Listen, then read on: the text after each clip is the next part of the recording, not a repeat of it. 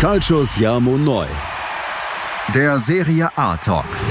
Auf meinsportpodcast.de. Buonasera, liebe Tifosi. Hier ist wieder Calcio Siamo Neu, der Serie A Talk auf meinsportpodcast.de. Mein Name ist Sascha Bahn. Ich begrüße wieder meinen Serie A-Experten René Steinhuber. Ciao a tutti. René, heute sind wir wieder alleine. Ja. Äh, gestern waren wir beide ja äh, in einem Special-Podcast für unsere Patreons mit einer Serie B-Legende, wo wir beide uns ja mal etwas mehr zurückhalten mussten und heute ist wieder diese, diese pure Freiheit da, obwohl es gestern schon tierisch geil war, ne? Ja, so ein Dreier ist auch geil, muss man auch sagen. Ein Dreier ist auch geil, genau. Definitiv war eine gelungene Abwechslung mal, ne? ja, war mal was anderes, ja. ja. Aber jetzt zwei Tage hintereinander Podcast drehen ist natürlich auch anstrengend. Aber Ja. wir liefern einfach immer oder versuchen zumindest immer aktuell zu bleiben. Genau. Jetzt gibt es natürlich auch aktuelle News, ähm, um ein bisschen das zu erklären mit der Serie B-Legende. Den Namen wollen wir ja noch nicht erwähnen. Genau. Das können die Patreons, alle Unterstützer, die unseren Podcast unterstützen, schon auf der Patreon-App abrufen. Ähm, es gibt auch andere Lösungen, wie man Patreon wird. Da, dazu könnt ihr uns einfach E-Mail schreiben, wenn ihr dazu Interesse habt, denn äh, wir können die Spezialfolge auch per E-Mail versenden. Das heißt, das ist jetzt alles, dieser Podcast, den wir gerade drehen, kommt erst Freitag online.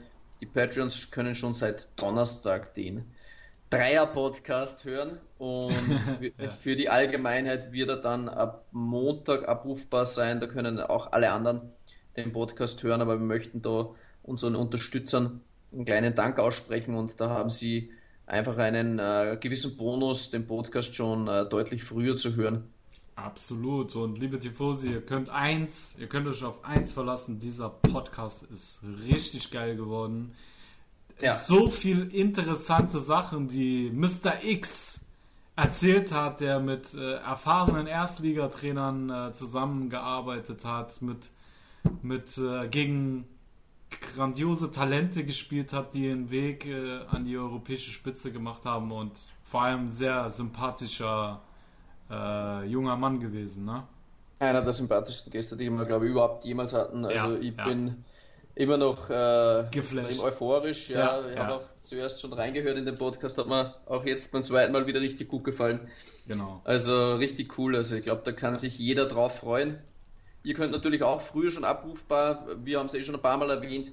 Äh, Sascha und ich machen das eigentlich äh, ehrenamtlich und für eine kleine monatliche Spende ab 1 Euro, was im Prinzip wirklich nicht viel ist, habt ihr auch alle Exklusivitäten zur Verfügung äh, via der Patreon-App oder wie ich vorher angesprochen habe, wir können sich auch anders ähm, zusammenreden, ist auch kein Problem mit unserer E-Mail-Adresse mit calciosiamoneu.gmx.net sollte da jemand Interesse haben, eine kleine Spende für den Podcast dazulassen. Genau, genau so sieht's aus, liebe Tifosi. Und dann würde ich sagen, kommen wir von den administrativen Sachen zu unserem Kerngeschäft, René. Und ähm, in der Serie A hat sich in der letzten Woche einiges getan. Das äh, Trainerkarussell ähm, hat etwas angezogen. Es, ist, es hat sich so schnell gedreht, dass direkt drei Kandidaten vom Pferdchen gefallen sind. Und ähm, fangen wir mal an mit den äh, weniger spektakulären Pferdchen. Äh, Kandidaten, das riecht schon von Pferden. Was ist los mit mir? Und zwar schauen wir erstmal nach Sardinien, denn Cagliari Calcio hat ja bekanntermaßen Walter Zenga, ähm, also arbeitet nicht mehr weiter mit Walter Zenga ähm, und hat sich als neuen Coach René für Eusebio Di Francesco entschieden. Und wie ich finde, ein richtig nicer Move der Sarden, oder? Ja, mir hat auch äh, das Transferfenster im vorigen Jahr schon sehr gut gefallen äh, von Cagliari, also das ist ein Verein, der mir sehr gut gefällt, hat sich ein bisschen unter Wert verkauft, heuer vielleicht sogar.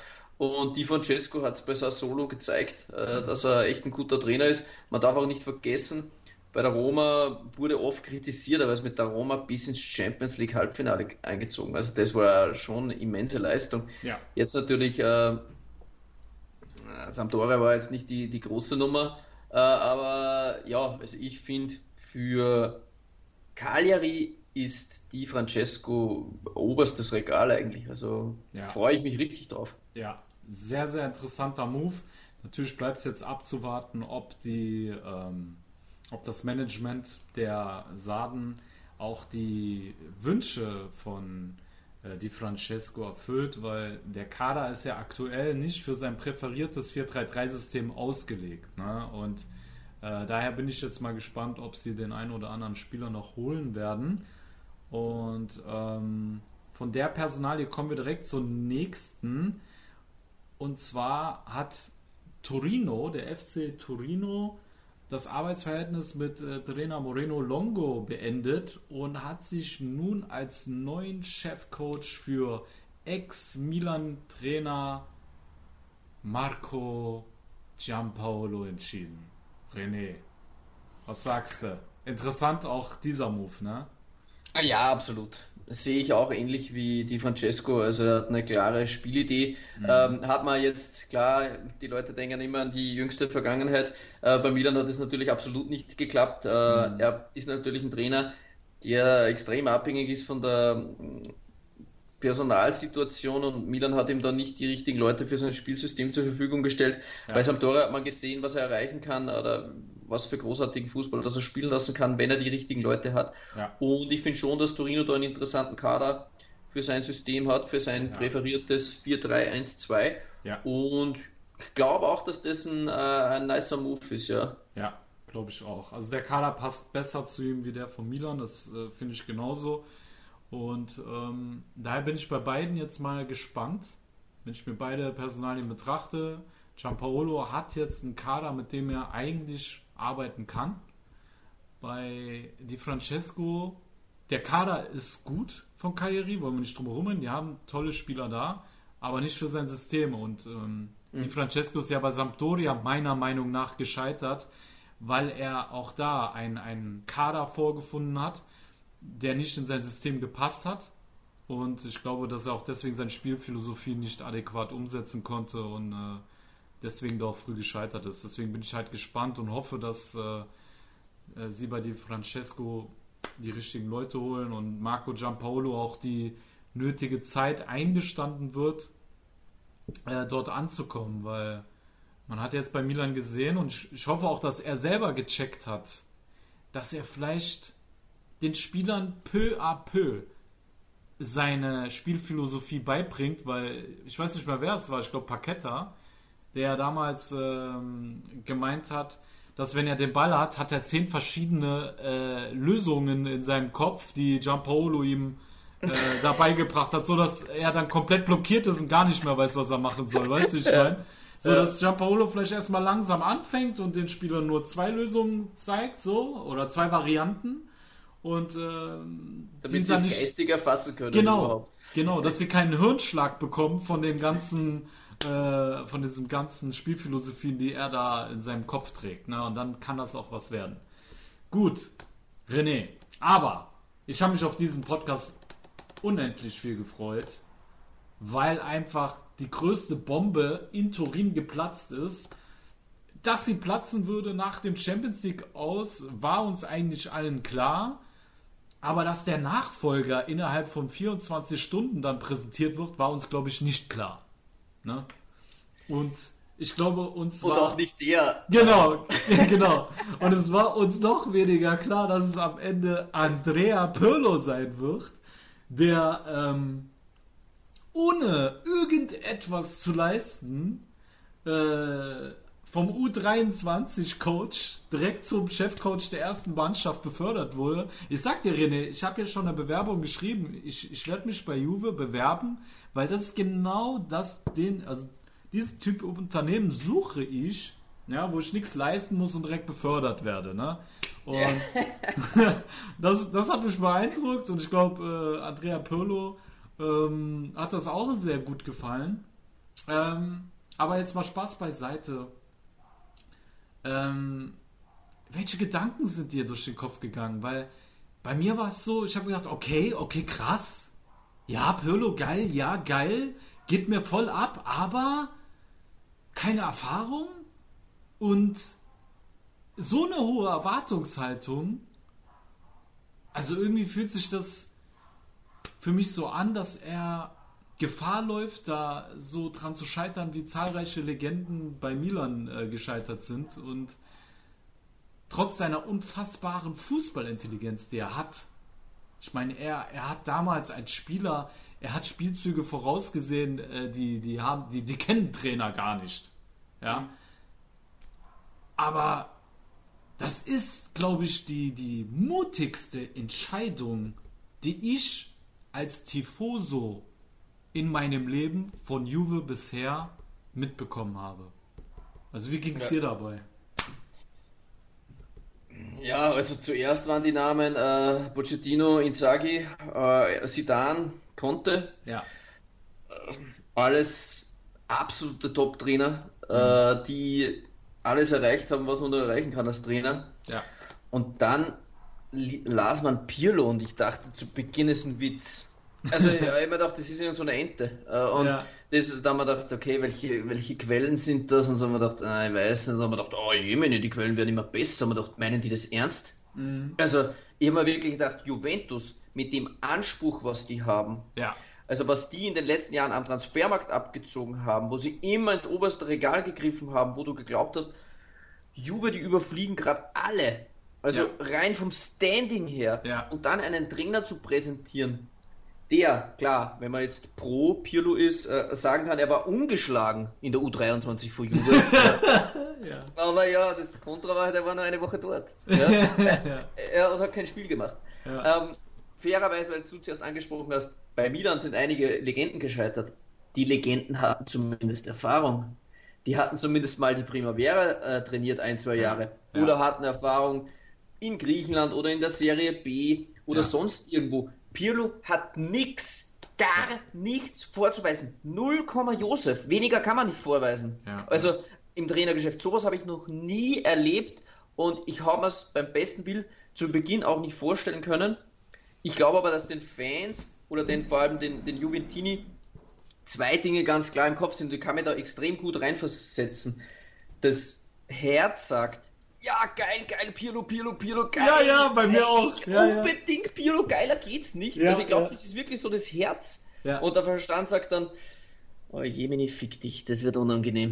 ja, ist so. Ist ja. so.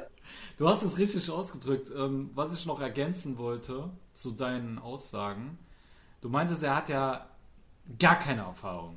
Ja, und ähm, immer wieder habe ich ähm, in den sozialen Netzwerken diesen Vergleich zu Sidan gelesen, wo ich mir gedacht habe, ey Leute, Sidan hat wenigstens die Castilla mal trainiert von Real ja, eben, genau. und hat noch bei Carlo Ancelotti assistiert. Der konnte quasi von dem höchsten Meister äh, lernen und hatte eine gewisse Erfahrung vorzuweisen und deswegen finde ich diesen Vergleich mit einem Sidan oder Guardiola oder äh, wen sie da noch alles gebracht haben, einfach nicht zulässig. Ja, weil ja. das sind völlig unterschiedliche äh, Ausgangsbasen. Und ähm, äh, was ich auch noch sagen wollte, was war das? Jetzt habe ich den Faden verloren, René. Ja, warte, was, aber was hast du eben noch gesagt? Bevor wir ja. mit dem Faden weitermachen und den suchen ähm, und wir uns schon komplett verlabern, natürlich habe ich ja aber das weißt du wahrscheinlich gar nicht, auch den Juventus Club DOC Vienna befragt, im, und zwar René Fandner, was er überhaupt zur Entlassung von Sarri gesagt hat und ich möchte den Juventini natürlich René Fandner nicht vorenthalten, ja, denn geil, er ist ja. mittlerweile der Superstar bei uns im ja, ist so, hau raus. Servus Jungs, guten Morgen. Ich stehe gerade in der Arbeit und denke da so vor mich hin und frage mich, äh, ob es eine richtige oder eine falsche Entscheidung war, Sarri zu entlassen, das ist echt schwierig, ja, weil ihr wisst, ich bin dafür, dass man einen Trainer, vor allem wenn er Meister wird, zumindest ein zweites Jahr gibt. Vor allem, wenn das Jahr, das erste Jahr so ist, so gewesen ist, wie dieses war. Es war ein sehr, sehr merkwürdiges Jahr und ich habe schon mal aufgezählt, ja, also ähm, das, zuerst gab es ja die Promotour, was ja keine richtige Vorbereitung ist. Ja, dann war Sari einen Monat krank, war nicht beim Team. Dann haben sich Demiral und Chiellini schwer verletzt. Ähm, Im Mittelfeld ständig drei, drei Leute verletzt.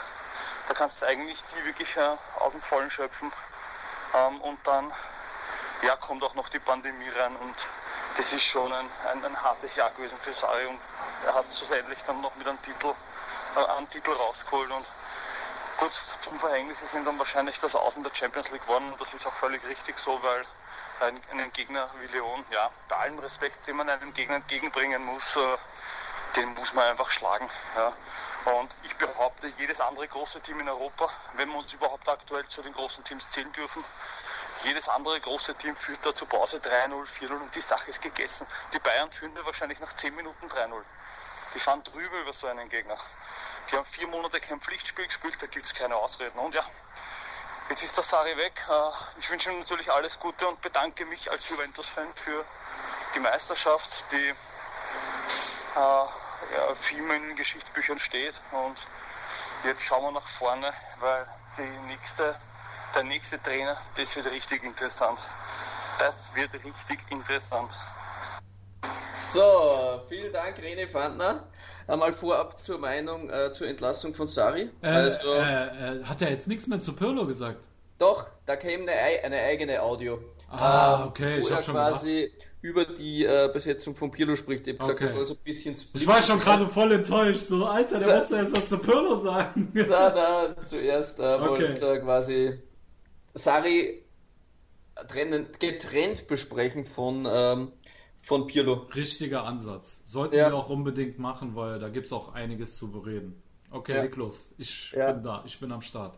Man muss jetzt wirklich fairerweise sagen, es hieß ja, sie haben sich ja ohnehin schon vorher, schon lang vorher geeinigt, dass Sari gehen muss nach ja. dem Lyon-Spiel. Ja. Und ich habe mir gedacht, komm, jetzt labert bitte keine Scheiße.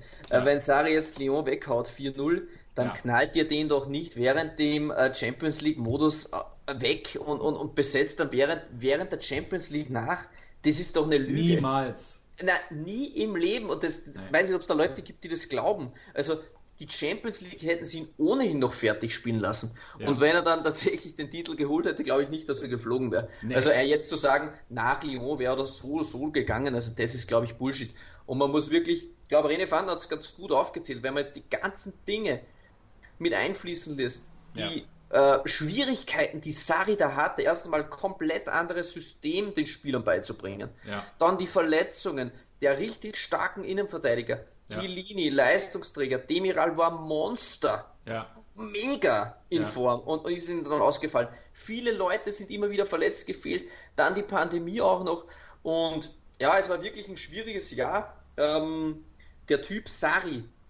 Ich bin einfach vom Typ Sari äh, Fan jetzt vom Trainer kann man halten von ihm, was er will. Er ist sehr stur in, seinen, in seiner Spielweise. Ja, er weicht dann auch nicht ab und denkt sich, ja, die Spieler passt vielleicht für was anderes besser. Da kannst du mit Sari wenig anfangen. Aber einfach der Typ, also der darf der Serie A nicht verloren gehen. Der Trainer, der in Jogginganzug mit einem Zigarettenstümmel äh, seine Geschichte, wir hatten ihn voriges Jahr präsentiert, äh, wo er da von ganz unten von der letzten italienischen Liga sich nach oben gekämpft hat. Also der Typ Sari, ich liebe ihn einfach und mir ist leid um ihn, aber ich verstehe es, dass du nach, aber bei Lyon, all, nach einer Lyon-Niederlage gehen musst. Das ja. verstehe ich natürlich auch. Bei all deiner Liebe haben wir aber auch, als wir ihn vorgestellt haben, haben wir auch Pro und Kontras aufgeführt. Ne? Mhm. Also können die Tifosi auch gerne nochmal reinhören im Podcast. Wir haben damals auch schon gesagt, Sari ist taktisch unflexibel.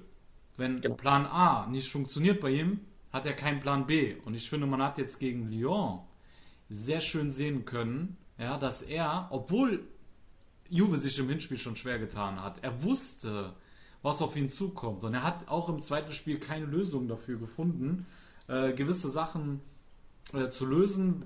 Beispielsweise, was mir jetzt total aufgefallen ist, äh, war halt, dass gegen Lyon wieder die, die Passgeschwindigkeit zu gering war. Es war kaum vertikales Spiel da. Das Pressing beispielsweise, das war so uneffektiv. Du konntest halt richtig schön sehen, wenn, wenn Juve gegen die drei Innenverteidiger von Lyon gepresst hat, dann ließ sich einfach die, der, der Sechser äh, äh, Guimaraes oder wie der hieß, etwas fallen, hat dadurch Überzahl kreiert und als weitere Anspielstation dann fungiert. Ne? So, und wurde er dann zugestellt von Juve, dann haben die halt einfach über die beiden Außen, äh, äh, Max Cornet und Leo Dubois, äh, sind sie dann auf den Flügeln ausgewichen und da dort die beiden Außenverteidiger nicht hoch genug gepresst haben, konnten die dann halt immer sehr, sehr wichtige Ballbesitzzeiten generieren. Äh, wo Juve einfach Zeit gebraucht hat, um wieder in Ballbesitz zu kommen. Ne? Und das haben die immer wieder gemacht. Und ich habe mich gedacht, habe mich gefragt, Zari, Alter, mach doch was! Warum lässt du die nicht höher pressen so, ne? Und er macht einfach nichts. Das sind Sachen, ähm, wo ich mir halt auch denke, das sehen die Verantwortlichen wie ein Pavel Nedved. Äh, der Typ, der Typ ist Fußball in jeder Zelle. Ich denke schon, dass der das checkt, dass äh, Sari da einfach äh, zu unflexibel und zu stur ist. Ja, aber das hätten sie vorher schon gewusst. Also von dem her ist es eher äh, schlecht vorbereitet. Äh, ja, dann kann man das auch sagen, denn das hab, müssten sie eigentlich vorher schon gewusst haben.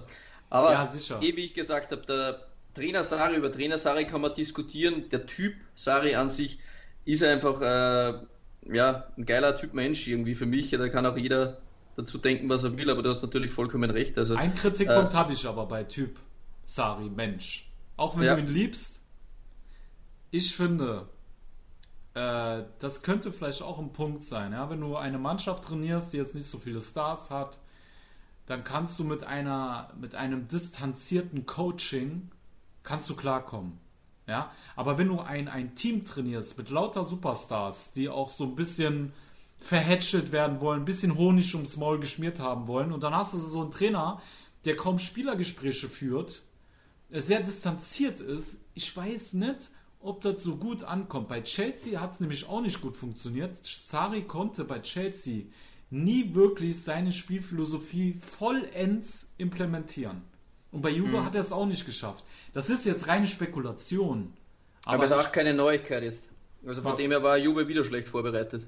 Denn das wusste man schon vorher, dass er eher ja, anscheinend nicht, nicht, nicht der Ancelotti-Typ ist. Aber man hat klar, wusste man das vielleicht vorher, man hat vielleicht nicht äh, gedacht, dass das dann wirklich äh, so negativ laufen würde, äh, dass er einfach seinen Spielstil da gar nicht implementiert bekommt. Und ähm, mhm. jetzt hinterher ist man natürlich schlauer.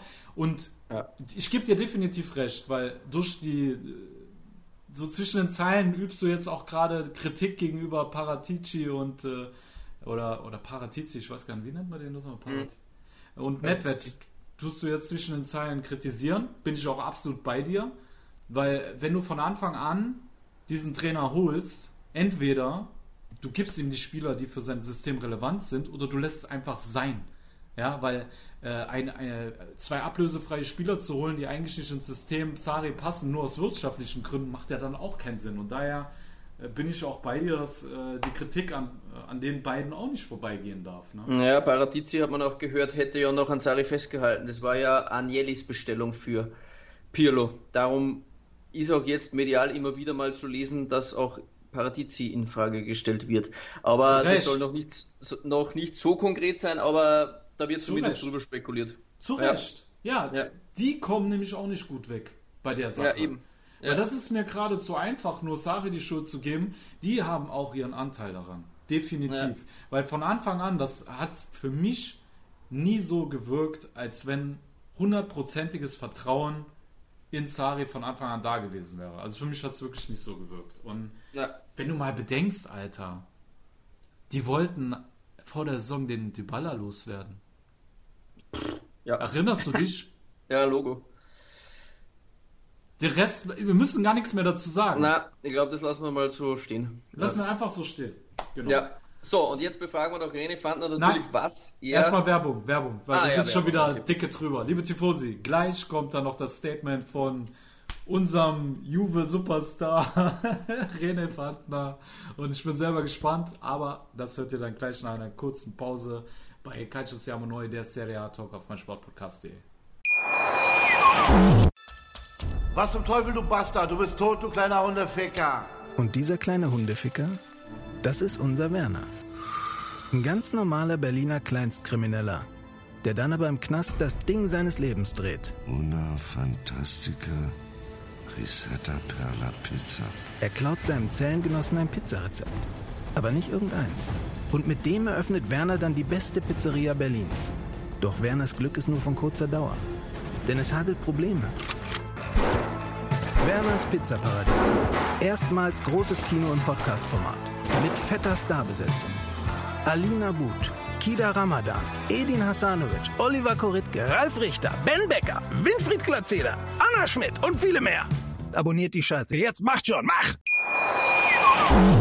So, liebe Tifosi, da seid ihr wieder bei Calciamo Neu, der Serie A Talk auf mein Sportpodcast.de. Und ja, wir machen jetzt weiter mit René Fandners Einschätzung und Erwartung zu Maestro Andrea Pirlo. So, Jungs, und jetzt äh, platzt die Bombe plötzlich und Pirlo steht Ante Portas. Es ist eine sehr riskante und mutige Entscheidung, wie schon wirklich alle gesagt haben. Ähm, erwarten tue ich mir mal gar nichts, weil wir wissen ja gar nicht, wie er als Trainer funktioniert. Wenn er aber als Trainer nur halb so gut wie als Spieler ist, dann, dann schaue ich durchaus positiv in die Zukunft. Ja. Natürlich, ich weiß, viele Juventini ähm, haben sich andere Namen gewünscht. Ähm, bei sechs Wochen Vorbereitungszeit ja, waren für mich eigentlich mit Allegri, Conte oder Sari ähm, nur drei Namen ja in, in, im Bot. Ähm, das Pirlo ist dann wieder, damit hätte ich nicht gerechnet. Ähm, ein Insagi zum Beispiel, ja, der hat es meiner Meinung nach noch nicht verdient, einen großen Verein zu trainieren, weil wer einen internationalen Wettbewerb nicht ernst nimmt, so wie bei Lazio, der hat es auch nicht verdient, bei Juve auf der Bank zu sitzen. Und ein Pochettino verdient 20 Millionen im Jahr, ja, ein Conte verdient nicht viel weniger. Wir müssen aber jetzt noch den Vertrag von Sari ausbezahlen, der uns 20 Millionen kostet, wenn er keinen Verein findet. Haben dieses Jahr noch Allegri ausbezahlt, also das sind ja alles finanzielle äh, Geschichten ja, im Jahr von Corona, ohne Zuschauer etc. Das ist ja, das musst du auch mal hinbiegen, das Ganze. Ja. Die finanzielle Geschichte, solange du einen Ronaldo hast, der dir brutto 60 Millionen, glaube ich, kostet, brauchen wir gar nicht reden. Das war sicher eine sehr billige Entscheidung und eine Entscheidung, die ja hoffentlich auch belohnt wird. Äh, Vielleicht beißen wir jetzt als Fans mal zwei, drei Jahre in den Zaunapfel. Und das Team wird verjüngt, neu aufgebaut. Ähm, wir haben gesehen bei Inter und Milan, äh, das geht schnell, wenn du den, wenn du den richtigen Zeitpunkt verpasst. Äh, von dem her, wenn es mit Pirlo nicht auf Anhieb klappt, äh, wir aber sehen, dass es ja durch Fortschritte gibt, dann sind wir halt jetzt einmal nicht Meister und versuchen wirklich in zwei, drei, vier Jahren wieder sehr gut darzustellen. Wir dürfen ja nicht so dumm sein und glauben, dass wir die nächsten 10, 15 Jahre durchgehend Meister werden das wird es nicht spielen. Ja. Von dem her, ich begrüße die Entscheidung, weil sie wirklich mutig ist. Ähm, ich hätte natürlich auch lieber einen Guardiola gehabt oder was Gott wen. Ja. Aber äh, Juventus muss ja auch auf die Finan äh, aufs Finanzielle achten. Es ist ja nicht so, dass wir da endlos Geld ausgeben können und so weiter. Also von dem her, ich freue mich auf die Aufgabe. Pirlo hat viel Zeit, sechs Wochen. Andere Trainer äh, von Inter, Atalanta, die haben weniger, weil sie noch international spielen. Und von dem her toi, toi, toi. Ich wünsche mir alles Gute für unseren Verein, auch nächstes Jahr, äh, dass wir zumindest auch national wieder ganz oben stehen. Alles andere sehen wir dann in ein paar Wochen. Jungs, ich wünsche euch noch viel Spaß. Viel, viel Spaß. Ciao, ciao. Baba. Ciao, ciao, René Fandner. Vielen, vielen Dank. Yes. An Eo Pirlo, die günstigste Variante in der Trainerfrage für Juventus und eventuell eine Neuaufstellung des Vereins, wo man wieder ein bisschen von weiter unten beginnt und mal ja. nicht gleich wieder Meister wird. Ja. René Fandner stapelt da auch gleich tief, ist nicht extrem euphorisch geworden nach der Bestellung von Pirlo, aber er hat natürlich recht. Also wenn man bedenkt, was Allegri gekostet hat oder äh, ja, Sari jetzt soll dem Verein 20 Millionen kosten. Also das ist natürlich schon mächtig, wenn du dann einen neuen Trainer präsentierst, der ebenfalls wieder einen Dreijahresvertrag will und das werden dann Pochettino gewesen. Dann ist es auch natürlich mal an der Zeit vielleicht äh, zu sagen, okay, die großen Trainer haben es jetzt auch nicht geschafft, dann probieren wir es mal mit der günstigen Variante. Im mhm. Prinzip, es geht ja nur darum, welche Ansprüche hat Juventus. Und wenn sie selbst von den Ansprüchen ein bisschen runtergehen, dass die Champions League jetzt gewonnen werden muss in den nächsten ein, zwei Jahren, was natürlich die Ausgangslage war nach dem Ronaldo-Transfer. Wenn sie das aber intern äh, klären, dass das nicht das vorrangige Ziel ist, da kann man mit Pirlo vielleicht auch langfristig was aufbauen, denn wie er sagt, selbst wenn er nur 50 Prozent von dem drauf hat als Trainer, wie er es als Spieler drauf gehabt hat, dann wird er auch irgendwann mal die Champions League wahrscheinlich gewinnen mit Juve. ja, also ich finde es halt ähm, interessant, weil man merkt, Juve scheint von der bisherigen Transferphilosophie abgerückt zu sein, weil man hat in den letzten zwei Jahren kurzfristig gedacht. Mhm. Ähm, jetzt mit Pirlo, wie du selber sagst und auch wie der René sagt, du musst ihm einige Jahre eingestehen. Du kannst Pirlo nicht holen erwarten, dass er es innerhalb von einer Saison macht. Also ich denke, man räumt ihm da mehr Zeit ein. Man, man wird den Kader in der Tat verjüngen. Wir haben jetzt ja schon mit äh, Kulusewski einen sehr jungen Mann, der kommen wird. Äh, ich bin Arthur. gespannt, Ah ja, genau, Arthur, der zweite junge Mann, genau. Ähm, und ich bin gespannt, welche weiteren äh, Talente da noch folgen werden. Und ähm, mir kommt es so vor, als wenn Juve bereit ist, die Vorherrschaft in Italien jetzt erstmal abzugeben. Also man, man riskiert bewusst den Scudetto, aber um langfristig auf den Champions League-Titel zu schielen. Und ähm, daher glaube ich, wird äh, die nächsten Jahre äh, der Scudetto-Kampf wieder offener denn je sein. Und ähm, es ist sehr beeindruckend. Ich meine, Juve hat seit 25 Jahren nicht mehr die Champions League gewonnen, ja. Und man hat jetzt einfach erkannt, okay, wir sind die Nummer 1 in Italien. Wir holen einen Scudetto nach dem anderen, aber irgendwas machen wir noch falsch. Sind wir nicht mutig genug? Geben wir zu wenig Risiko? So, und Real ist nun mal das große Vorbild aller Mannschaften auf der Welt. Ist einfach so. Es gibt kein Team, das öfter die Champions League gewonnen hat und ja, man versucht da wirklich ein Sedan 2.0 Projekt zu starten.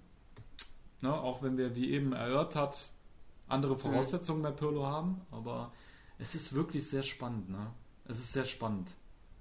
Ja, aber Del Piero erwähnt auch äh, Pirlo im Vergleich mit Zidane, wo er sagt, er glaubt, dass rein von der Intelligenz äh, Pirlo Zidane, ähm, also das Level von Zidane erreichen kann als Trainer. Glaubt Ja. er, da hätte er die, die besten Voraussetzungen und Ja, ja, das ist mit Sicherheit so. Also ähm, Pirlo ist da schon wahrscheinlich der Prototyp. Ich meine, es hat sich wahrscheinlich jetzt die ganze Welt zu äh, Pirlo geäußert. Mancini zum Beispiel hat gesagt, ja, Pirlo äh, kann sich extrem glücklich schätzen, dass er bei Juve starten darf, denn wer Ja. darf das schon? Alle Ja. anderen müssen bei kleinen Vereinen beginnen. Ja. Oder er darf, er durfte bei der Fiorentina beginnen, Mancini jetzt zum Beispiel, das ist auch schon eine nette Geschichte eigentlich, aber Ja.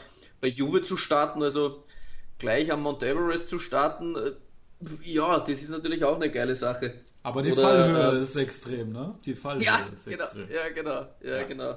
Aber, weißt du, was ich Gattuso hat gesagt, Ja. er hat jetzt die Arschkarte gezogen. Das Ja, das geil. fand ich geil. Das fand ich Äh, geil. Also so auf gut Deutsch, er ist eben. gefickt. Er ist gefickt, Ja, hat er genau. damit Ja. gesagt. Pirlo, du bist gefickt. So Ja. er hatte Glück, bei Juve anzufangen. Aber in diesem Beruf reicht es nicht, eine große Spiel Spielerkarriere zu haben. Ja. Du musst lernen, du musst hart arbeiten und du kriegst sehr wenig Schlaf. Ja, ja. Das waren die netten Worte von Gennaro Gattuso an Andrea Pirlo. Wobei man äh, Pirlo aber auch zugutehalten muss, äh, er ist nicht umsonst immer Mr. Freeze genannt worden. Ich meine, wer vor, der Weltme vor dem Weltmeisterschaftsfinale äh, einfach Playstation zockt ein paar Stunden und total gechillt ist, der wird sich wahrscheinlich auch als Trainer nicht so sehr aus der Ruhe bringen lassen. Aber, weißt du, was ich mich frage? Und den Gedanken möchte ich mit dir teilen und auch zu hören, wie du es siehst. Ich frage mich halt, okay, wir sind uns alle einig, Andrea Pirlo hat eine Fußballintelligenz, die ist von einem anderen Stern. Ich glaube auch, dass er intelligenter ist wie Zidane. Ja, also Ja. ich kenne niemanden, der diese Fußballintelligenz hat, weil er sieht Räume, äh, Sachen, die sieht niemand. Aber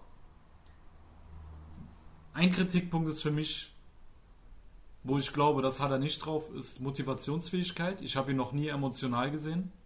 Ja.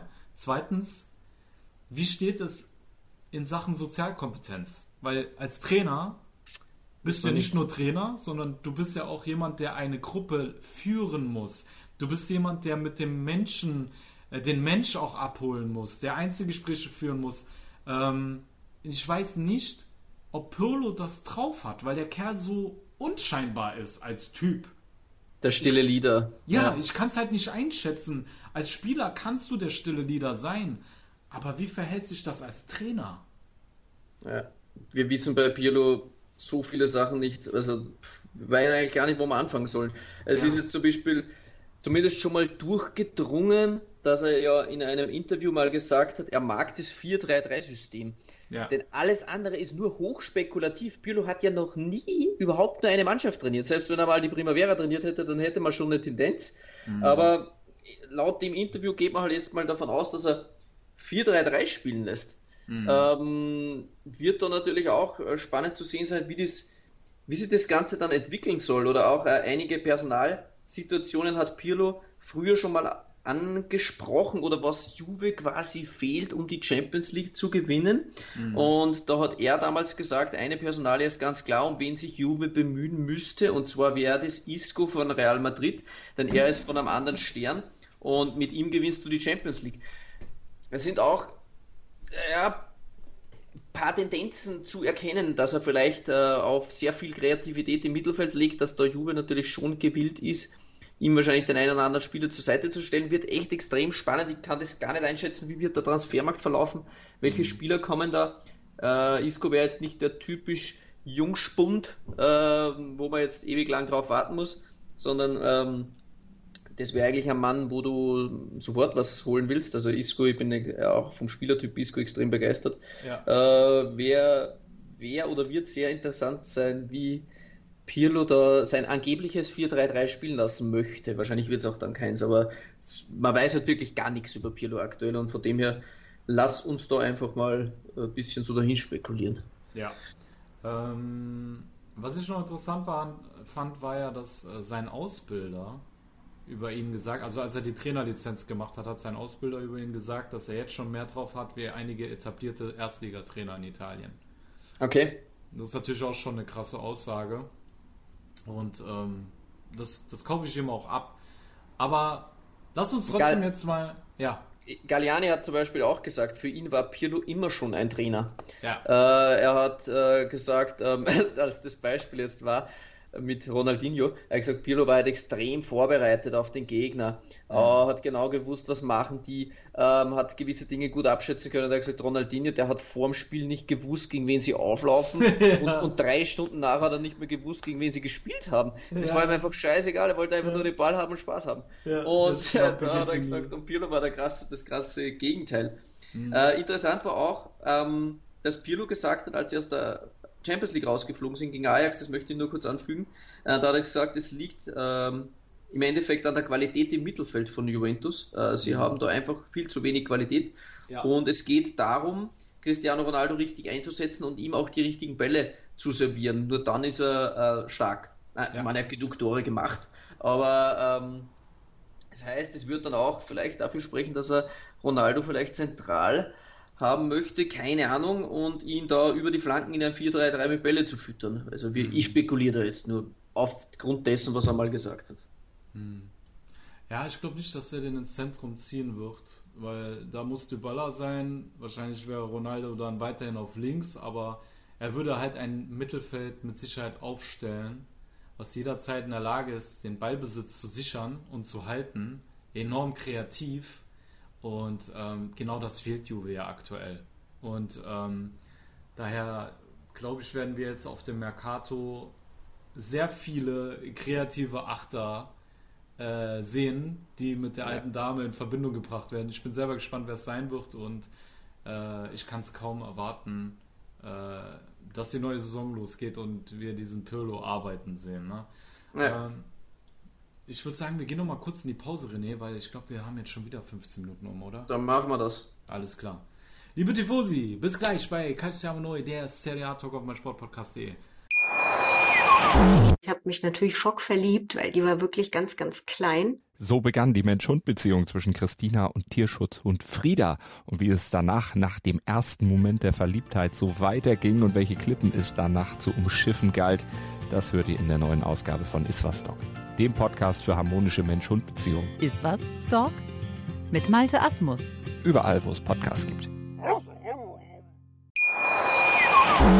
So, liebe Tifosi, da seid ihr wieder bei Calciamo Neu, der Serie A Talk auf mein Sportpodcast.de und wir machen weiter mit der alten Dame und Andrea Pirlo und ja, es gab so viele Gerüchte, René und ich, wir wollen versuchen, alles aufzugreifen und zwar ähm, fangen wir mit der Personalie Bernardeschi an. Angeblich soll Pirlo ja einiges von Bernardeschi halten, der ja auf dem Abstellgleis für die neue Saison eigentlich sein sollte. Aber da wurden nun andere Sachen spekuliert und ich persönlich, René, ich kann mir gut vorstellen, dass Bernardeschi unter Pirlo aufblüht, ähm, weil ich glaube, das Hauptgrund, warum Bernardeschi bei Juve nicht so gut war, war einfach, dass Sari so distanziert ist. Ich glaube, Bernardeschi ist ein sehr sensibler Spieler. äh, der viele Gespräche mit dem Trainer braucht, dem du gut zureden musst, dem du Vertrauen schenken musst. Ich meine, Vertrauen hat er ihm geschenkt, aber ich glaube, der braucht mehr menschliche Wärme. Ich weiß natürlich jetzt nicht, ob du das von dem Mr. Freeze. Ja, ich tue mir auch schwer, ja. Ja, ja, das weiß ich jetzt nicht. Aber vielleicht. Vielleicht, vielleicht ja. sehen wir einen anderen Bernardeschi. Was denkst du? Ja, aber zumindest hat sich Pirlo äh, positiv über Bernardeschi geäußert ja. und hat auch gesagt, äh, Juventus braucht Bernardeschi, um die Balance im Team ähm, ja, zu halten. Und er ist ein sehr wichtiger Part, vor allem ja. weil er sehr viel körperliche Arbeit leistet, äh, das viele gar nicht schätzen. Äh, weil jetzt Ronaldo zum Beispiel auf links ähm, äh, und Bernardeschi läuft dann auf rechts für fünf. Ja. Das ist natürlich, klar, macht er dann, ich habe da mal gelesen, als das letzte Tor, Bernardeschi hat zum Ende der Saison nochmal eins, eins gemacht, aber da gab es eine, so, ein, so eine Verarschung, was da alles geschah, als Bernardeschi sein vorletztes Tor gemacht hatte. Wer dort Trainer war bei irgendeinem Verein und was da war und welches Jahr wir hatten. Und äh, ja, also wie gesagt, die Scorer und so sprechen nicht für Bernardeschi, aber er ist ein hochveranlagter Spieler. Ja. Und ich glaube auch wie du, dass er einfach ähm, vom Trainer eine gewisse ähm, Unterstützung braucht und, und das Gewissen haben will, dass er, dass er etwas Besonderes ist oder dass ja. der Trainer auf ihn baut ja. Das brauchen viele Spieler. Wir hatten das auch im Podcast mit der Serie B-Legende, ja. der Mr. X, genau, besprochen, der auch gesagt hat, für ihn war das sehr, sehr wichtig, dass er immer einen großen Stellenwert hatte im Kader und ja. wenn er das Gefühl hatte, er ist nicht wichtig genug, dann hat er sich auch einen anderen Verein gesucht. Ja. Und wenn jetzt Bernardeschi weiß, Pirlo hält sehr viel von ihm und er weiß, er ist wichtig, er respektiert auch seine Arbeit, seine Defensivarbeit und es macht nichts aus, wenn er vielleicht pro Saison nur vier Scorerpunkte macht und dafür ackert er und, und, und, und gibt der Mannschaft die Balance, dann ist es für ihn vielleicht die nötige Freiheit, um auch mehr Scorer zu machen und ein wichtiger Part für Juventus zu sein. Also ich denke, Bernardeschi hat jetzt noch eine Chance unter Pirlo. Ja, vor allem der ist ja auch so flexibel einsetzbar. Ne? Ich meine, in seinen besten Florenz-Zeiten hat er mal auf der 10 gewirbelt, mal auf den Außen, den konntest du ja überall hinstellen, als hängende Spitze. Aber bei Juve war nix, weder auf der 10 noch auf Außen und ähm, ich hoffe, Pirlo bekommt den hin, weil ich bin sehr, ein sehr großer Fan von Bernardeschi und ich glaube auch, dass er das Zeug dazu hat, äh, ja. absolute internationale Spitzenklasse zu erreichen. Ne? Aber René, wir hatten auch noch einen anderen Namen, der in den Medien kursiert ist, nachdem Pirlo Trainer geworden äh, ist, waren dann plötzlich äh, Zaniolo und Tonali wieder im Gespräch. Was sagst du zu den beiden Personalien? Ja, Tonali hat der seri sehr seriöse Journalist Agresti, der sehr Juventus nah ist, ja. sofort zerschmettert. Er hat gesagt, das ist nichts dran, also es stimmt nicht. Äh, Tonali steht kurz vor dem Transfer zu Inter Mailand, also Juve hat kein Interesse, mhm. das aufzuwecken. Scheinbar ist äh, da nichts Wahres dran. Äh, mhm. bei Saniolo wird man sehen müssen. Ähm, ja, wer hätte Saniolo nicht gern im Team? Also von dem her, aber preislich und so, wenn wir gesagt haben, ja, Pirlo ist vielleicht die günstigere Variante, bin mir nicht sicher, ob wir heuer einen Transfer sehen werden von 70 Millionen, was wahrscheinlich ein Saniolo kostet. Tut mir ich schwer, dass das heuer realisiert wird. Also ähm, ich glaube es nicht. Ich glaube es nicht. Ja. Jetzt mit, auch mit dem mit der Vereinsübernahme ähm, äh, glaube genau. ich, dass die Roma äh, an äh, alles dafür tun wird, dass Saniolo bleibt und Saniolo ist ein absoluter Giallo Rosso. Ähm, hm. Deswegen kann ich mir nicht vorstellen, dass er zur Juve geht. Also mein Gefühl sagt mir gerade, das wird nicht passieren, aber ich kann mich täuschen. Wir warten einfach ab. Ja, ähm, na, ich meine, andererseits, ja. wärst du Saniolo, wirst du nicht gern unter Pirlo spielen. Das wäre vielleicht auch noch eine Sache. Aber mhm. gut, ähm, das vielleicht zu dem einen. Ja. Äh, aber ich glaube auch, es wird einfach finanziell nicht machbar sein. Also ja, ja. egal was, äh, was da sonst noch kommt. Ähm, eine interessante Geschichte habe ich vielleicht noch. Ich weiß nicht, ob wir dann sonst noch was haben. Aber mhm. es gibt das Gerücht, ich weiß nicht, ob das offiziell ist oder ob es nur ein Gerücht ist, das tut mir leid. Ich habe es nicht Twitter gelesen. Und zwar soll Andrea Zoli Co-Trainer von Andrea Pirlo werden. Ja, und das, das wäre wiederum schon ein nicer Move, denn ich finde die Spielweise von Andrea Zoli sehr geil, sehr erfrischend, offensiv ja. stark. Ja. Und dann hätte er zumindest einen Top-Co-Trainer, wenn man das so sagen will, weil die meisten ja. Co-Trainer kennt man jetzt gar nicht. Ja. Und da wäre Andrea Zoli schon äh, vielleicht eine gute Wahl, äh, Pirlo an die Seite zu stellen. Also für einen Co-Trainer finde ich das auch top. Absolut, Andrea ja. Zoli äh, lässt so einen schönen Fußball spielen. Da sind wir beide ja schon in Lörf gewesen, als er bei Empoli gearbeitet ja. hat. Und äh, ja, ist ein interessantes Tandem auf jeden Fall. Das ähm, würde ich gerne sehen. Hatte ich auch gelesen, aber ich kann ja auch gar nicht sagen, ob das jetzt. Also ich, ja. irgendjemand hatte das getwittert. Aber Christian ich glaub, Staffler war es. Ah, was ist Christian ah. Staffler. Ah ja. ja. Ich wollte mich sowieso noch bei dem bedanken. Ich habe auch, äh, also unsere Serie B-Legende, liebe Tifosi, da nochmal, da geht nochmal ein Dank raus an Christian Staffler, dass der das möglich gemacht hat. Genau. Der hat den uns vermittelt. Das hätte ich schon wieder vergessen, dass wir uns bei dem bedanken. Ne? Folgt ihm auf jeden Fall bei Twitter. Absoluter Fachmann für den italienischen Calcio, egal ob Serie A, Serie B oder Serie C oder Serie Z. Der Typ kennt alles und äh, ja. ich äh, verfolge seine Tweets schon sehr gebannt und stehe auch im persönlichen Austausch mit ihm und äh, ja, wir sind echt. Ja, von meiner Seite, Christian, vielen, vielen Dank, dass du uns das ja. ermöglicht hast und das sehr spontan auf meine kurze Anfrage dann äh, ging das ratzfatz. Also ich war selbst ja. überrascht, dass es so schnell geklappt hat. Ja. Echt eine äh, ne, ne tolle Sache und ich hoffe auch die Tifosi genießen nach dem Spezialpodcast der Trainer dann alle Patreons natürlich jetzt schon und alle anderen dann ab Montag unser Interview. Ich glaube, das ist eine coole genau. Sache für alle. Genau, gut. Ähm, ja, dann sind wir eigentlich mit der alten Dame durch, würde ich jetzt mal frisch behaupten, ne? Ja, ich denke auch. Haben wir ziemlich viel abgearbeitet. Klar.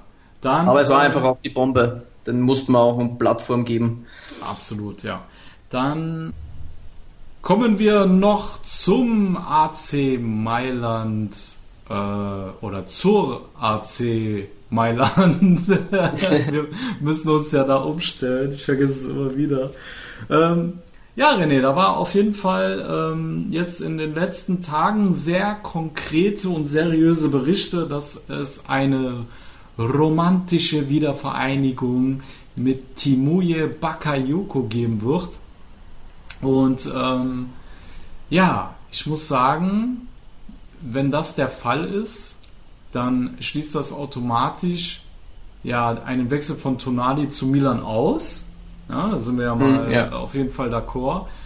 Und ähm, ich muss sagen, so, so preis-leistungstechnisch, was ich bisher gelesen habe, 20 Millionen sollen als Ablöse im Gespräch sein. Ähm, das wird der Deal des Jahres eigentlich, ne? Naja, ähm, die Summen sind ziemlich unterschiedlich. Also nur um die Summen kurz einzuhaken, Fabrizio Romano und Di Masio haben zum Beispiel äh, geschrieben, wenn es jetzt eine Leihe mit Kaufpflicht wird, dann soll die Kaufpflicht aber 30 Millionen betragen. Also entweder ja. Milan zahlt jetzt gleich 20 bis 25 oder 5 Millionen Leihe und dann 30 für eine Kaufoption oder eine Kaufpflicht. Also, Boah, aber ich sehe es auch, ja, das ist schon frech, aber ich sehe es aus wie du. Also wenn Bakayoko für 20, 25 zu haben ist, wir haben das auch oft schon besprochen, ja. und er Gehaltseinbußen in Kauf nimmt, wo er scheinbar gewillt ist, der hat auch diese Woche extra nochmal bekräftigt, wie oft dass der Typ sich eigentlich Mühe gibt, ja. dass er wieder zu Milan darf. Er hat auch ja. jetzt wieder im Interview gesagt, er ist Spieler von Chelsea, aber jeder weiß, er hat Milan im Herzen und er möchte wieder zurückkommen. Also von dem her, ja, was Vor sagst du jetzt? Benacer, Kessi und dann noch Bakayoko dazu. Ja, Wahnsinn. Was für ein Mittelfeld. Ne? Vor allem, was ich ihm hoch anrechne, dass er äh, auf Gehalt verzichten will für Milan. Ähm, das ja. macht auch nicht jeder Profi freiwillig. Äh, er will unbedingt wieder zurück. Und äh, Milan hat dann wirklich ein dermaßen krasses Mittelfeld. Benacer, Kessier, der momentan im Yaya Touré-Modus ist, äh, mhm. dann äh, Bakayoko, der zu seiner Zeit der beste Sechser eigentlich in der Serie A war bei Milan. Äh, und dann könnte ich mir vorstellen, dass es noch auf äh, Pobega hinausläuft, der momentan äh, in die Serie B ausgeliehen war. Äh, der soll ja mit in die Vorbereitung gehen und Milan will mit ihm mhm. verlängern, habe ich jetzt gelesen. Ne? Ja.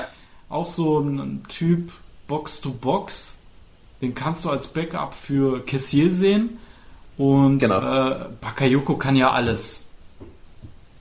Also, ja. Alter, jetzt mal ohne Spaß. Kessier in dieser Form Benacer in dieser Form und Bakayoko in Topform. Wem willst du denn da aufstellen? Boah, ja, ich habe auch schon ein paar, Mal, ein paar Mal gemacht, jetzt echt. Da wäre es echt leichter, wenn du einen holst, der von der Qualität her abfällt.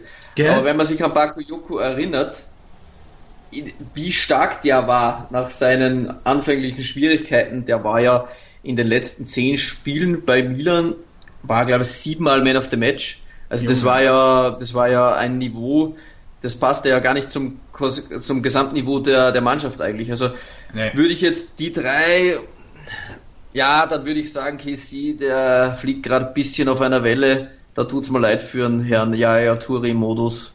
Und ja, meinst du? Ben, Benacer und Bakayoko. Obwohl die zwei natürlich richtig krank eingespielt sind, das muss man ja, da auch dazu zählen. Ja, aber ja. man muss halt auch schauen, wie hat, was hat es mit Bakayoko getan jetzt wieder? Das eine Jahr in Frankreich und weiß man nicht.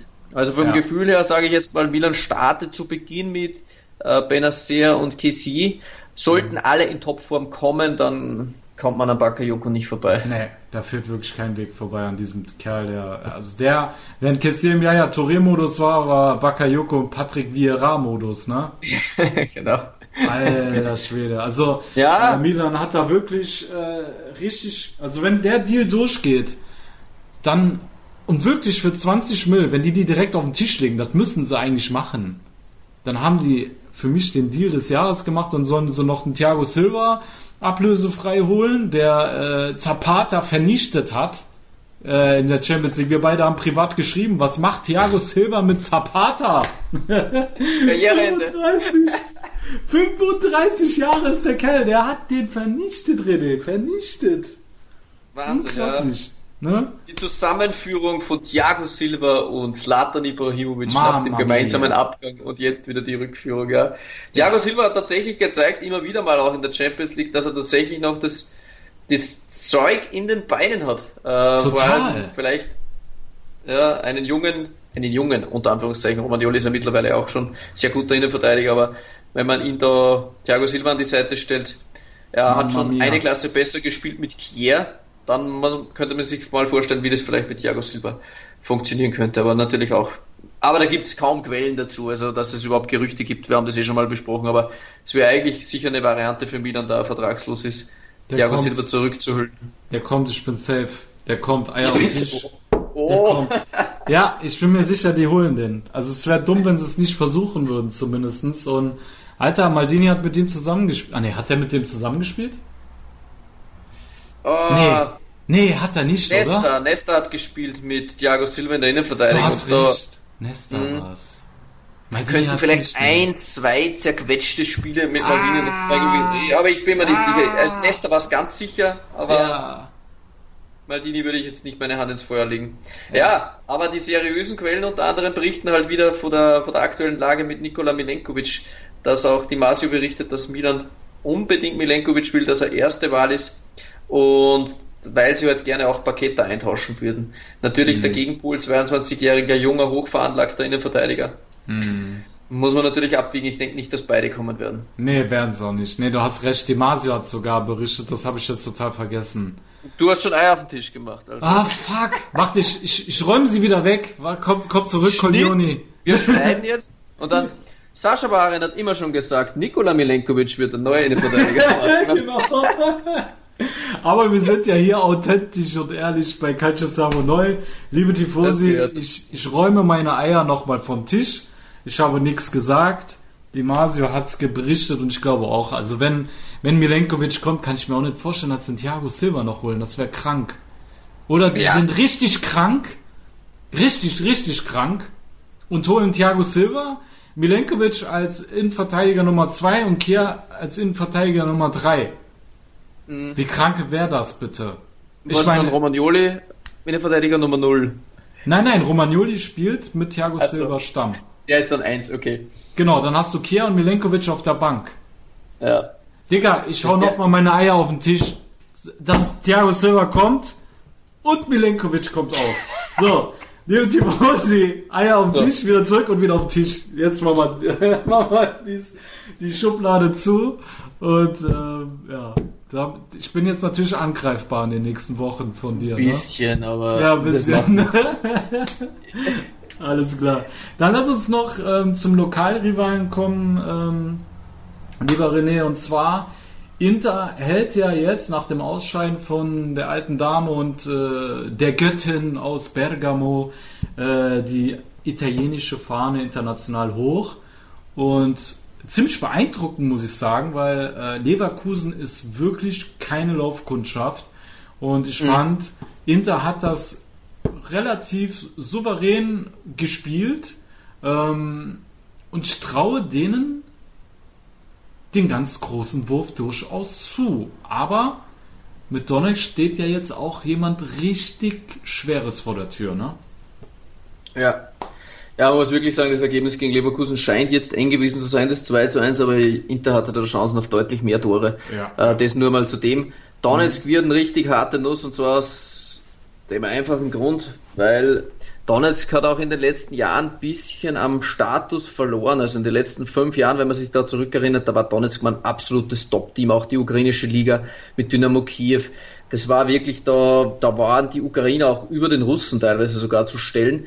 Ja. Die haben ein bisschen an Status verloren, muss man schon sagen, sind auch viele starke Spieler damals äh, weggegangen.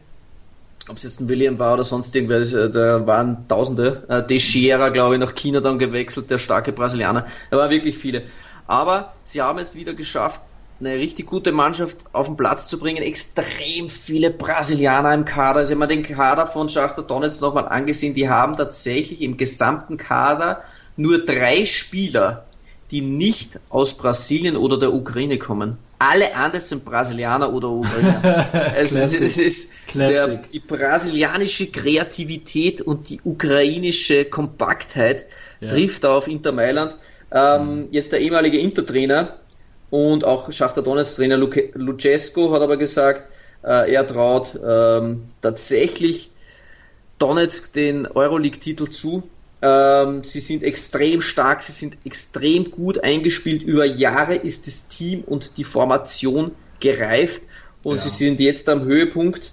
Ähm, und es wird ein richtig, richtig hartes Ding und Schachter Donetsk hat jetzt auch Basel ordentlich weggeknallt. Mhm. Ähm, die sind wirklich richtig gut drauf und es wird wirklich ein hartes Stück Arbeit. Ich traue Inter auch alles zu. Ähm, die Taktik, gebt Lukaku den Ball und der wird schon richten, ist auch nicht schlecht.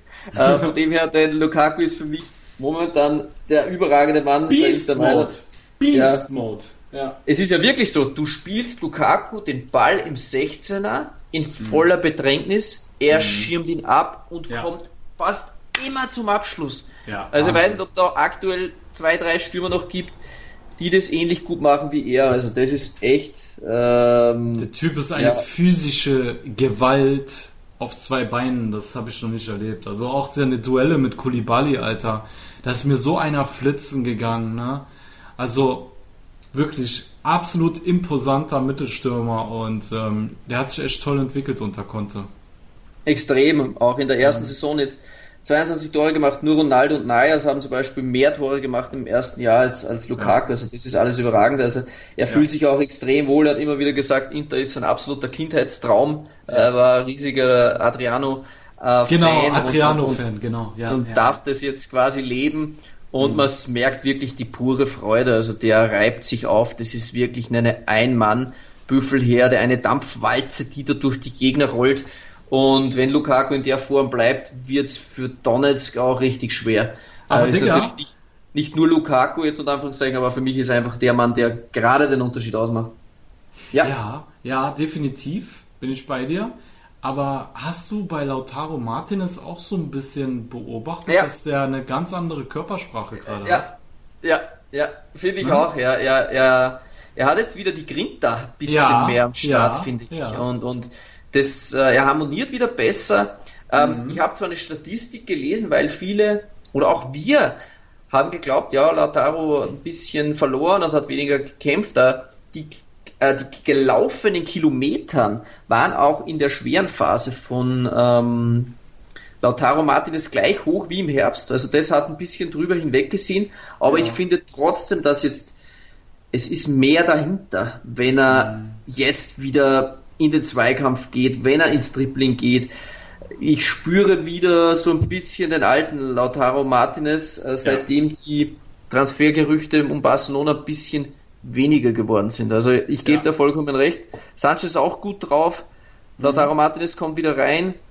Lukaku im Beast Mode wird schwer für die anderen Gegner. Also ja. ähm, klar, auf der anderen Seite auch Manchester United und Sevilla, der Rekordsieger der Euroleague. Oh, es ist Sevilla keine, ist auch krass. Ja, Sevilla ist ja, krass. Ist keine Laufkundschaft nee. mehr dabei.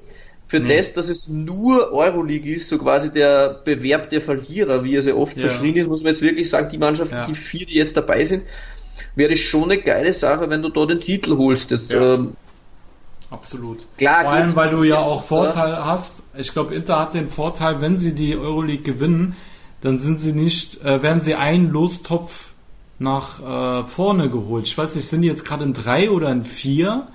Ähm, gewinnen sie die, äh, die Euroleague, dann sind sie dann beispielsweise in, in zwei, also in Lostopf 2. Der UEFA-Koeffizienten zum Beispiel. Ja, genau, irgend sowas war da.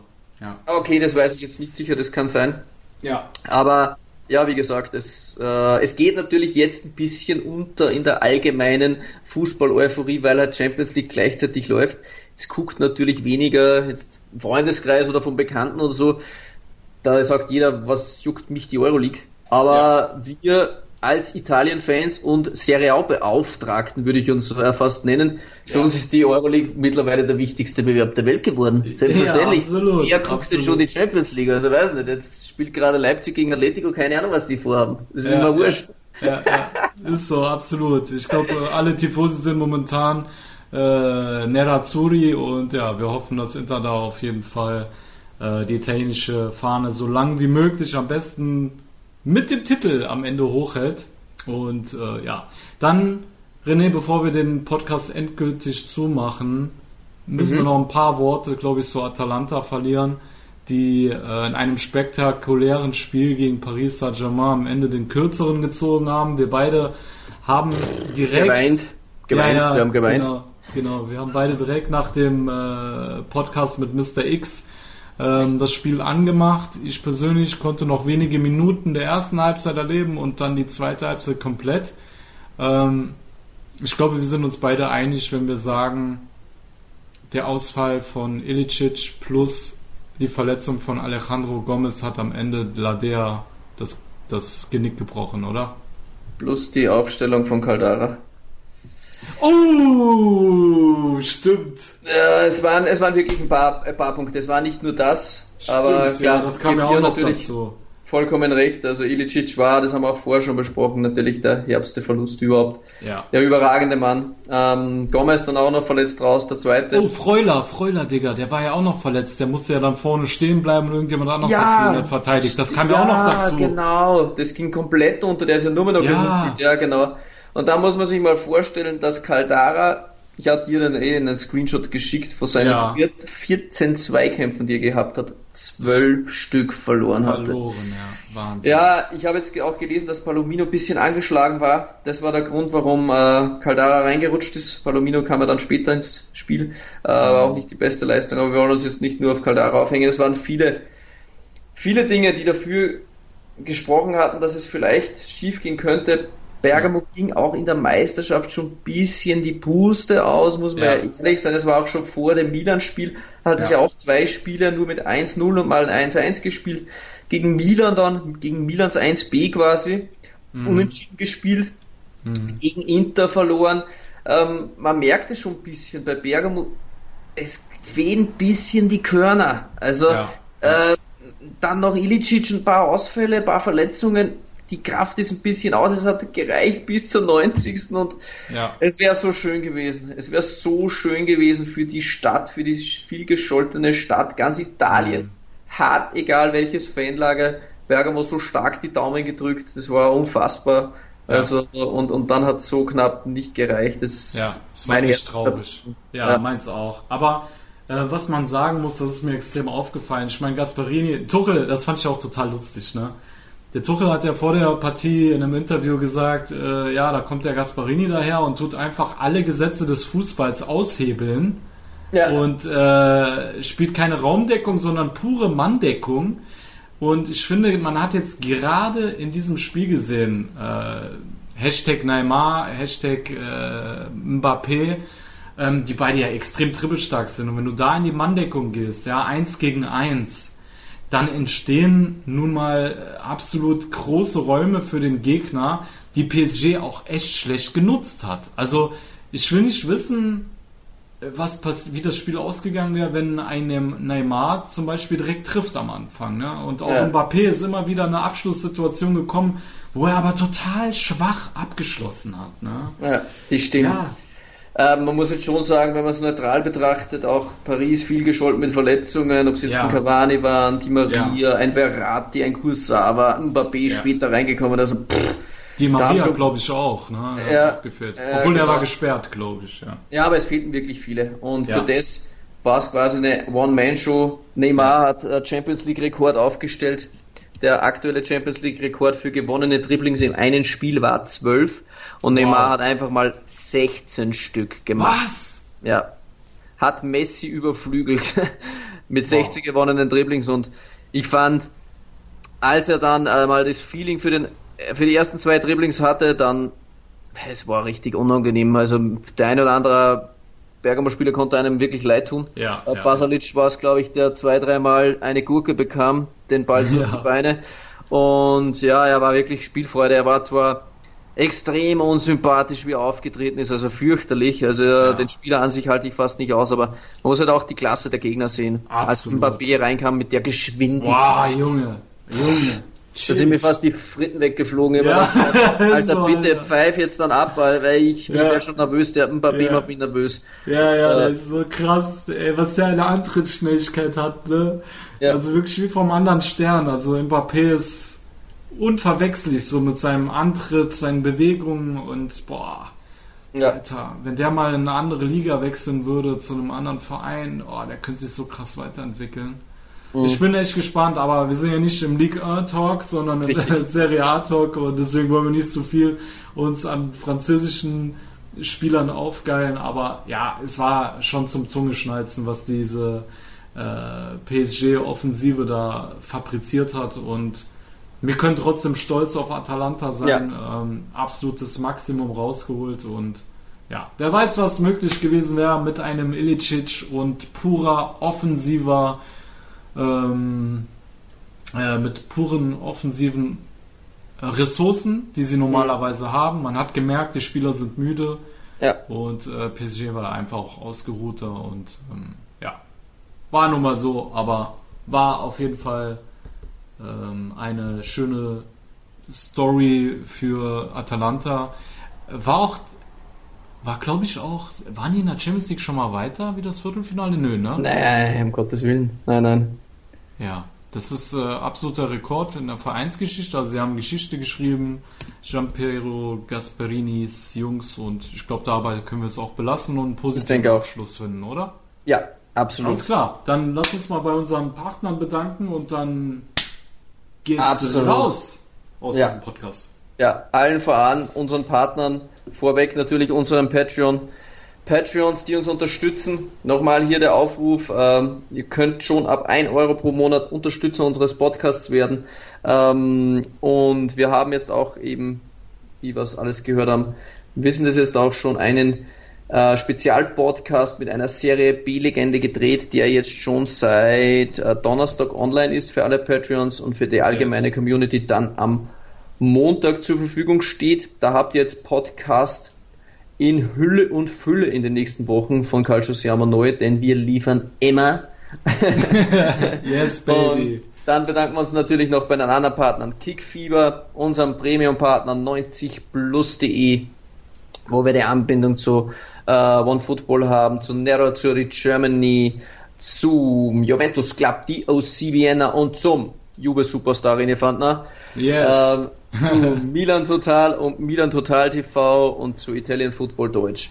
Vielen Dank an alle, die uns unterstützen, die uns die Treue halten. Und ich würde sagen, Sascha, wir haben schon über, über eine Stunde gelabert. Ja. Ähm, das soll es gewesen sein.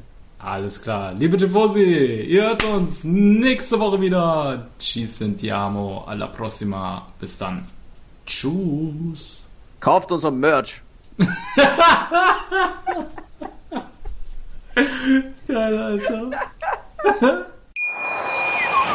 Ich habe mich natürlich schockverliebt, weil die war wirklich ganz, ganz klein. So begann die Mensch-Hund-Beziehung zwischen Christina und Tierschutzhund Frieda. Und wie es danach, nach dem ersten Moment der Verliebtheit, so weiterging und welche Klippen es danach zu umschiffen galt, das hört ihr in der neuen Ausgabe von Iswas Dog, dem Podcast für harmonische Mensch-Hund-Beziehungen. Iswas Dog mit Malte Asmus.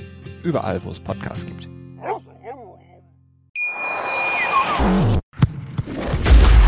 Calcius Jamo Neu.